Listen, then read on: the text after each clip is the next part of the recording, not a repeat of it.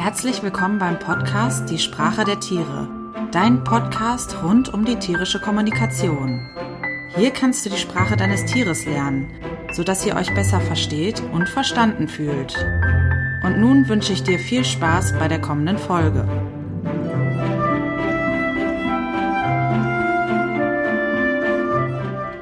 Herzlich willkommen zur zwölften Folge vom Podcast Die Sprache der Tiere. Ich sitze hier mit Annie äh, auf dem Sofa. Also wenn ihr was klappern hört oder äh, stöhnen, dann bin ich das nicht, sondern der Hundi. Ja, wie schon bei Instagram ange angekündigt, ähm, mache ich jetzt heute mal wieder eine Solo-Folge nach ganz langer Zeit. Ich habe gerade nachgeguckt. Irgendwann im Frühjahr habe ich die letzte Solo-Folge gemacht. Und der Anlass, den habe ich auch schon genannt bei Instagram. Und zwar waren Annie und ich im Hundetraining und ähm, hatten den Alex Hundecoach hier. Darüber werde ich gar nicht so viel erzählen, was da bei dem Termin passiert ist. Das könnt ihr dann bei Alex nachgucken. Ähm, aber ich wollte heute gerne ein bisschen darüber reden, auch ja wieder äh, Motivation, warum ich den Podcast eigentlich mache. Welche Baustellen habe ich denn mit meinem eigenen Hund? Weil ich ja hier auch viel ähm, Leute interviewe und äh, viel Wissen preisgebe, aber natürlich nicht allwissend bin. Und ähm, auch ich meine Herausforderungen und Probleme im täglichen Zusammenleben mit meinem Hund habe. Wie ich ja schon in der ersten Folge erzählt habe, ähm, wohnt Annie bei mir. Annie ist eine Podenga, Mischlingshündin, so Jack Russell Größe ungefähr, kommt aus Portugal ursprünglich, aus dem Landesinneren, aus Beja und war da im Tierheim, als sie äh, ja von der Organisation aufgenommen wurde und soll wohl bei einer älteren Dame vorher gewohnt haben. Aber wie das so ist bei Tierschutzhunden, ist das alles ja nicht klar. Und ähm, ich habe auch die Erfahrung gemacht, dass mir das gar nicht so unbedingt hilft, so großartig äh, zu wissen, was sie vielleicht erlebt hätte, weil ich dann auch schnell ins ja Mitleid gerate und den Hund vielleicht gar nicht so sehe, wie er sich jetzt hier präsentiert, sondern Sachen deute, äh, reindeute in Verhalten, die ähm, ja gar nicht unbedingt was vielleicht mit der Vergangenheit zu tun haben müssen. Ja, jetzt ähm, mal konkret zu den Baustellen, die wir haben. Also Annie ist ähm, dadurch, dass sie ein Podenco-Mix ist, sehr wachsam. Sie hat ja so riesige Ohren, das heißt, sie hört auch alles. Ähm, das aber, ist, denke ich, nicht der Hauptgrund, ähm, warum sie so wachsam ist, sondern das scheint sie in ihrem früheren Leben gelernt zu haben und sie kläfft sehr gerne. Und ähm, jeder, der einen kläffenden Hund hat, weiß, ähm, wie nervig das auch sein kann, gerade auch in Räumen. Ähm, und ähm, das bringt mich zu einem Thema, zu dem ich gleich nochmal zurückkommen werde, auch die Emotionen, die bei mir als Hundehalterin und vielleicht auch bei dir ähm, ausgelöst werden, wenn der Hund sich nicht so verhält, wie ich das gerne möchte ähm, und wie ich da mit meinen Emotionen auch lerne umzugehen. Ähm, auf jeden Fall ähm, ist Annie tatsächlich so klassisch der, es klingelt an der Tür und Besuch kommt, Kleffer. Ähm, noch dazu, und deshalb ähm, war auch Alex hier, ähm, hat sie ein Problem entwickelt ähm, oder ein sehr starkes Problem entwickelt mit fremden Menschen. Sie findet fremde Menschen grundsätzlich sowieso ähm, ja nicht so super. Sie ist da jetzt kein Hund, die da ähm, freudig sich von allen streicheln lässt, sondern ähm, möchte gerne ihre Zeit haben und ihr Tempo bestimmen, wie sie fremde Leute kennenlernt. Ähm, und da gab's leider, sage ich mal, ähm, auch durch Fehler auf meiner Seite hin und wieder die Problematik, dass ähm, Leute sie einfach angefasst haben, wenn wir zum Beispiel im Café waren. Und Annie hat sich deshalb mittlerweile angewöhnt, nach vorne zu gehen, wenn jemand die Hand zu ihr ausstreckt, weil das sozusagen für sie jetzt, so interpretiere ich das, ähm, ja, ein Zeichen ist, dass derjenige sie einfach anfassen möchte. Und da geht sie nach vorne und würde auch schnappen. Ähm, und das geht natürlich gar nicht. Ähm, und ist ja auch für den Hund nicht schön, weil sie dann sehr viel Stress hat, sie kläfft dann sehr viel, ähm, sie zeigt sehr viele Beschwichtigungssignale, ähm, und ja, findet die Situation halt grundsätzlich irgendwie blöd. Das würde ich sagen, ähm, also ihr Problem mit den fremden Menschen ist auch grundsätzlich die Problematik, warum sie an der Tür oder warum sie kläfft, wenn es an der Tür klingelt, weil das für sie natürlich auch heißt, dass da irgendjemand potenziell Fremdes reinkommt. Es ist nämlich so, dass wenn wir einen Schlüssel haben oder auch andere Leute, wenn ich einer Freundin einen Schlüssel gebe, ähm, das mit dem Kläffen ähm, nicht stattfindet, außer, ich sag mal, wenn sie ganz tief geschlafen hat und ähm, dann kommt jemand von uns nach Hause und sie erschreckt sich, dann rennt sie mal äh, so erschreckungsmäßig kläffend zur Tür. Aber es ist ein ganz anderes Kläffen und der Hund verhält sich auch ganz anders. Ähm, ja, das sind so die zwei großen Problematiken, Thema ähm, Mensch und aggressives Verhalten. Ähm, sie hatte auch Probleme mit Leinenpöbelei, die wir jetzt aber eigentlich gut unter Kontrolle haben und ähm, Sie hatte auch Probleme im Umgang mit Artgenossen. Die sind auch, würde ich sagen, nicht grundsätzlich jetzt alle verschwunden, aber sie kann durchaus ähm, fremde Hunde kennenlernen. Das hat immer was damit zu tun, was die auch für ein Phänotyp sind, ähm, wie groß die sind. Sie ist ja ähm, relativ klein und ähm, scheint zumindest einige große Hunde ähm, ganz schön beeindruckend zu finden. Und da macht sie dann ähm, schnell den Larry, um da ja den aus der Situation irgendwie rauszukommen. Das hat sie leider gelernt, dass nach vorne gehen ihr dann weiterhilft. Auch da ist es natürlich so, dass es eigentlich keine schöne ähm, Situation für den Hund ist, weil ja auch das sie stresst. Und es wäre viel schöner, wenn sie da mit äh, ja besserer Stimmung reingeht und ähm, sich davon nicht so stressen lässt. Ähm, jetzt bin ich eine Person ähm, und deshalb habe ich auch den Podcast gemacht die gerne alle möglichen Bücher über Hunde liest, Hundeverhalten, äh, ja, Physiotherapie, also äh, Hundegesundheit. Ähm, also ich äh, habe ein ganzes äh, Regalbrett voll mit Hundebüchern. Ähm, das würde ich sagen, hilft mir auch. Ich bin, lese mich immer sehr gerne in Themen intensiv ein, um da auch mitreden zu können. Aber nichtsdestotrotz ähm, bin ich ja im System. Also wenn ich jetzt ähm, mal gucke, dass das dass der Halter und der Hund zusammen interagieren, dann kann man da ja von einem System sprechen. Und ähm, ich habe auch häufiger schon mal persönliche Coachings gemacht und da war dann mal ein, ähm, eine Aussage, die ich gehört habe, ja, das System sieht nichts, was das System nicht sehen will. Also wenn ich in der Situation mit meinem Hund bin, fällt es mir zumindest ähm, sehr häufig schwierig, da mal einen Schritt zurückzutreten und von außen drauf zu gucken und zu sagen, was passiert denn jetzt eigentlich? Was ist hier meine Rolle? Was ist die Rolle des Hundes?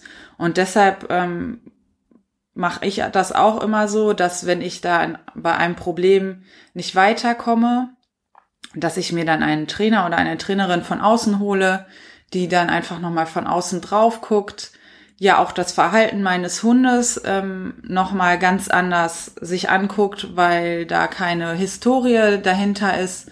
Ähm, die Emotionen beim Trainer sind ja auch nicht die gleichen wie bei mir. Ich bin da emotional involviert, mich stresst das vielleicht oder ich mache mir Sorgen um den Hund. Ähm, also das sind so die Gründe, die ich äh, sehe, warum ich mir einen Trainer oder eine Trainerin hole und warum ich äh, manchmal auch an meine Grenzen komme, auch wenn ich äh, viel lese und versuche das umzusetzen, aber dann trotzdem manchmal ja e, externe Hilfe brauche. Ähm, für mich ist dann noch ein großer Punkt, um ein erfolgreiches Training zu haben für mich und meine Annie, dass ich die Ursache verstehe, warum dieses für mich problematische Verhalten, auch das ist ja wichtig, also problematisches Verhalten ist ja nicht per se problematisch, sondern das ist immer eine Deutungssache. Also kläfft der Hund an der Tür, ist das für manche Leute total in Ordnung. Das machen Hunde halt. Oder, ne, ich sag mal, ein Hofhund, der soll ja auch Fremde verbellen. Ähm, das ist auf jeden Fall ja eine sehr individuelle Deutung von mir, dass ich das problematisch finde. Und um dieses problematische Verhalten ja zu ähm, beheben, gehe ich da zumindest erstmal dran und versuche zu verstehen, was die Ursache ist. Und ich habe einen ganz tollen ähm, Online-Kurs jetzt im Urlaub mir angehört und angeschaut von der Hundephilosophin, die demnächst auch mal in ein Interview hier kommen wird. Und da ging es genau um das aggressive Verhalten.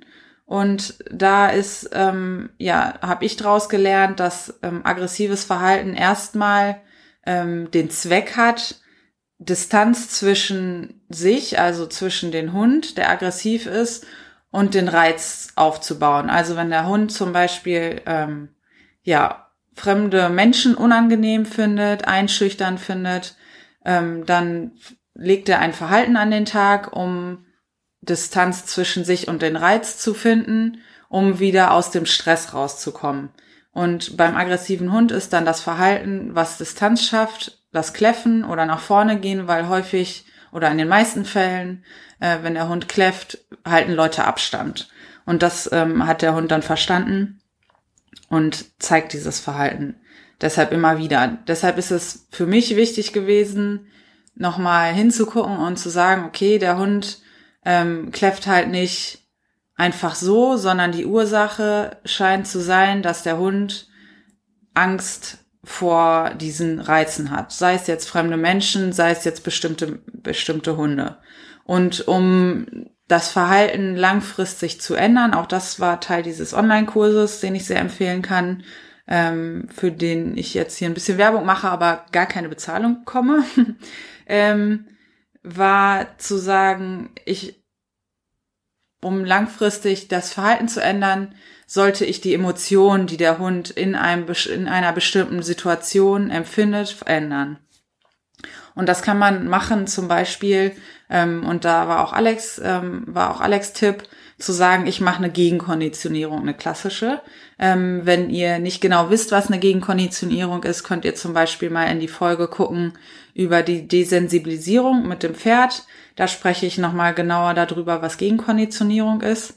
Ähm, und da drüber gelingt es uns dann langsam aber sicher die Emotion, die zugrunde liegende Emotion beim Hund, nämlich die Angst vor fremden Menschen, umzukonditionieren in eine positive Emotion.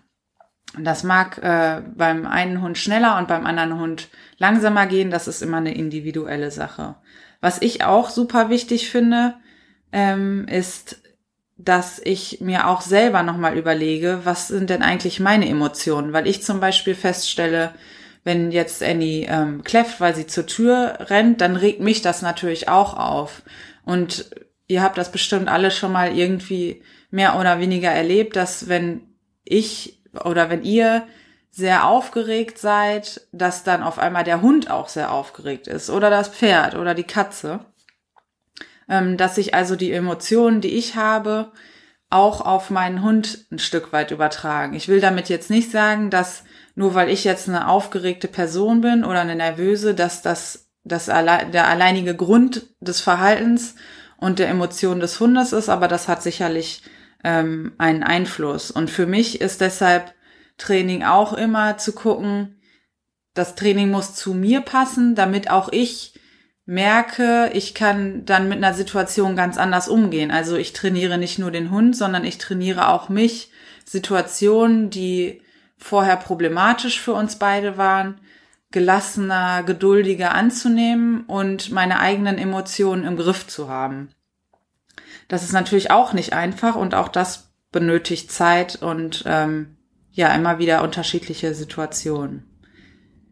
Ja, so viel äh, zum Thema ganz grob, was wir äh, so, wie ich so ans Training rangehe und wie ich ähm, ein Problem zu lösen versuche. Jetzt ähm, ganz konkret im Moment ist es so, dass ähm, ich auch durch den Kurs der Hundephilosophin mit verschiedenen ja, Protokollen, nenne ich sie mal, oder Programmen in Kontakt gekommen bin.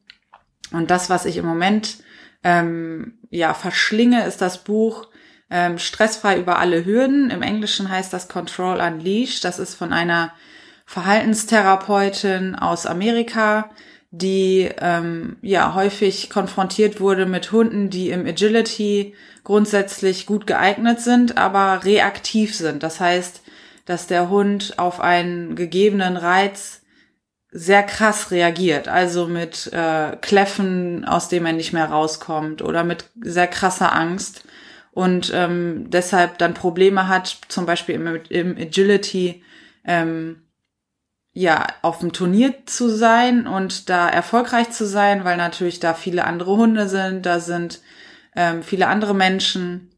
Und wenn der Hund nicht gelernt hat, mit diesen ganzen Reizen umzugehen, ähm, kann er natürlich sich auch gar nicht auf den Parcours konzentrieren. Das ist sozusagen so ein bisschen die Geschichte, warum ähm, sie dieses Buch geschrieben hat. Ich mache jetzt mit Annie kein Agility und nichtsdestotrotz hilft es mir, ähm, mit dem Hund ja zu trainieren, an den Situationen zu trainieren, ähm, fremden Menschen zu begegnen und so weiter, ähm, weil es da verschiedene ähm, ja, die werden Spiele genannt, also verschiedene Prozedere gibt, dem Hund eine Hilfestellung zu geben, mit einem Reiz umzugehen. Und zum Beispiel ist das ähm, was, was wir im Moment ähm, trainieren. Ähm, was ihr vielleicht häufig seht, ist, wenn der Hund Probleme mit Artgenossen hat, dass Menschen, die äh, mit ihrem Hund unterwegs sind, ihn versuchen, mit einem Leckerchen die ganze Zeit abzulenken, so dass er bloß nicht zu dem anderen Hund guckt ähm, was manchmal funktionieren kann, aber wo ich die Erfahrung auch selber gemacht habe, dass dann der Hund eigentlich äh, ja immer aufgeregter wird und vielleicht erst recht zu dem Hund guckt und ja, ähm, das, ich stelle mir das dann immer so vor, dass es so ist, wie wenn ich mit einem Menschen rede und sage, dahinter dir äh, steht ein riesengroßer äh, Tiger, aber dreh dich bloß nicht um, guck einfach mich an, bleib ganz ruhig. Da können wir uns jetzt auch irgendwie vorstellen, dass das nicht ganz einfach ist, ähm, weil wir ja die Gefahr spüren und der Hund nimmt unter Umständen ja einen fremden Menschen auch im Moment noch als Gefahr wahr. Und bei diesem Control Unleashed oder stressfrei über alle Hürden ähm, gibt's dann ein Spiel, das heißt Look at That ähm, wo der Hund dafür belohnt wird, zu dem Reiz, also zum Beispiel zu dem fremden Menschen hinzugucken und dann wieder den Halter anzugucken und dann eine Belohnung erhält. Und das finde ich ganz spannend, was das ähm, mit dem Hund macht, weil der irgendwann ähm, ja, also ich mache das mit Annie jetzt schon, ich glaube, zwei, drei Wochen. Ähm, und wenn wir jetzt spazieren gehen und da taucht ähm, ein Mensch am Horizont auf, dann schaut sie dahin und schaut dann danach mich an und ist dann viel leichter händelbar, weil sie den Reiz anschauen darf, aber trotzdem mit mir in Verbindung steht. Ähm, ja, falls ihr das spannend findet, ähm, packe ich euch dieses Buch und die Empfehlung dazu auch nochmal in den Blogartikel auf meiner Website, den äh, ich ja mache für jede Podcast-Folge. Und ähm, ja, da könnt ihr dann auf jeden Fall nachlesen, ähm, was Literaturempfehlungen sind. Es gibt da auch einen tollen Blogartikel speziell zu diesem Buch, auch bei der Hundephilosophin. Ähm, da könnt ihr ja dann auch nochmal nachgucken. Ja, und neben äh, sämtlicher Literatur, die ihr natürlich lesen könnt und Podcasts, die ihr hören könnt, kann ich euch auch immer empfehlen, wenn ihr irgendwo nicht weiterkommt, einen Trainer für euch zu suchen. Ich finde es immer toll ähm, und deshalb finde ich das bei Alex auch so gut zu sehen, wie arbeitet der denn grundsätzlich und ähm, einschätzen zu können, ist das jetzt ein passender Trainer, weil ähm, ja ein Trainer ähm, grundsätzlich ja nicht gut oder schlecht ist, sondern ich würde immer einen Trainer als passend oder unpassend für euch und euer Problem ähm, einschätzen und da würde ich euch an die Hand geben zu gucken, hat der Trainer schon mal ähm, Erfahrungen gemacht mit Hunden, die dieses Problem haben, was euer Hund hat? Oder ist das äh, totales Neuland? Ähm, sind die Trainingsmethoden, die der Trainer einsetzt, passend für euch ähm, oder nicht? Und könnt ihr euch vielleicht irgendwie ein Bild davon machen, wie der arbeitet? Und ich glaube, es ist auch immer gut, selbst wenn es dann zum Training kommt und ihr habt das gebucht und ihr habt dann irgendwie ein schlechtes Gefühl, ähm, weil da Sachen passieren, wo ihr merkt, irgendwie wird der Hund hier überfordert oder so, dann auch echt den Mut zu beweisen und ähm, den Trainer darauf anzusprechen oder auch, ja, wenn es da kein Einsehen gibt, was ich hoffe, was in den wenigsten Fällen der Fall ist, ähm, dann auch das Training abzubrechen und zu sagen, ähm, das bringt hier nichts, weil ähm, ja, Rückschläge im Training kennt ihr bestimmt auch, ähm, ja, langwierig und schwierig wieder aufzuarbeiten sind. Ja, dann ähm, war es das eigentlich auch schon von meiner Folge. Annie äh, kuschelt sich hier ganz gemütlich hin ähm, und klappert vielleicht ein bisschen im Hintergrund. Ja, meine äh, etwas provokante Frage ist dann noch, und das frage ich mich auch jedes Mal wieder, kann man eigentlich auch nicht trainieren. Also wenn ich jetzt sage, ich mache äh, stressfrei über alle Hürden ähm, und mache dieses äh, Spiel ähm, guck mal da, ne? Also der Mensch, äh, du darfst den Menschen angucken und sollst dann mich angucken. Ähm, ja, wie gehe ich denn dann damit um, wenn ich jetzt unterwegs bin und ich habe keine Leckerchen dabei oder äh, ich habe jetzt gerade den Kopf nicht dafür? Kann ich dann eigentlich auch nicht trainieren? Ähm, Finde ich eine spannende Frage, weil der Hund ja doch immer wieder einen beobachtet. Und wie schaffe ich das dann, ähm, diese Situation auseinanderzuhalten? Da würde mich eure Meinung mal interessieren. Schreibt sie gerne äh, bei Instagram unter den Post zu diesem Podcast oder schreibt mir eine E-Mail an judith at die Sprache der Tiere.de. Ja, oder schreibt es auch als Kommentar unter den Blogpost. Ähm, ja, wie, welche Erfahrungen habt ihr damit gemacht? Ähm, mit Trainern, mit äh, Programmen, mit äh, ja grundsätzlich Trainingsansätzen. Wie seid ihr daran gegangen und habt eure Probleme gelöst? Und was macht ihr, wenn ihr mal nicht trainieren könnt, aber eigentlich noch mitten im Training seid? Ich freue mich sehr, dass ihr auch wieder diese Folge angehört habt. Es hat mir sehr viel Spaß gemacht, mal wieder eine Solo-Folge zu machen ähm, und auch ein bisschen aus dem Nähkästchen zu plaudern, was hier bei mir zu Hause mit meinem Hund so los ist. Und ähm, ja, ich freue mich wie immer sehr darüber, wenn ihr Feedback habt, wenn ihr Rückmeldungen zu der Podcast-Folge habt. Ich habe ja gerade schon gesagt, schreibt mir gerne eine E-Mail oder ähm, besucht meine Website und kontaktiert mich da. Und ähm, ja, über Bewertungen bei iTunes freue ich mich natürlich auch sehr. Und wünsche euch jetzt erstmal alles Gute und bis zur nächsten Folge. Eure Judith von Die Sprache der Tiere.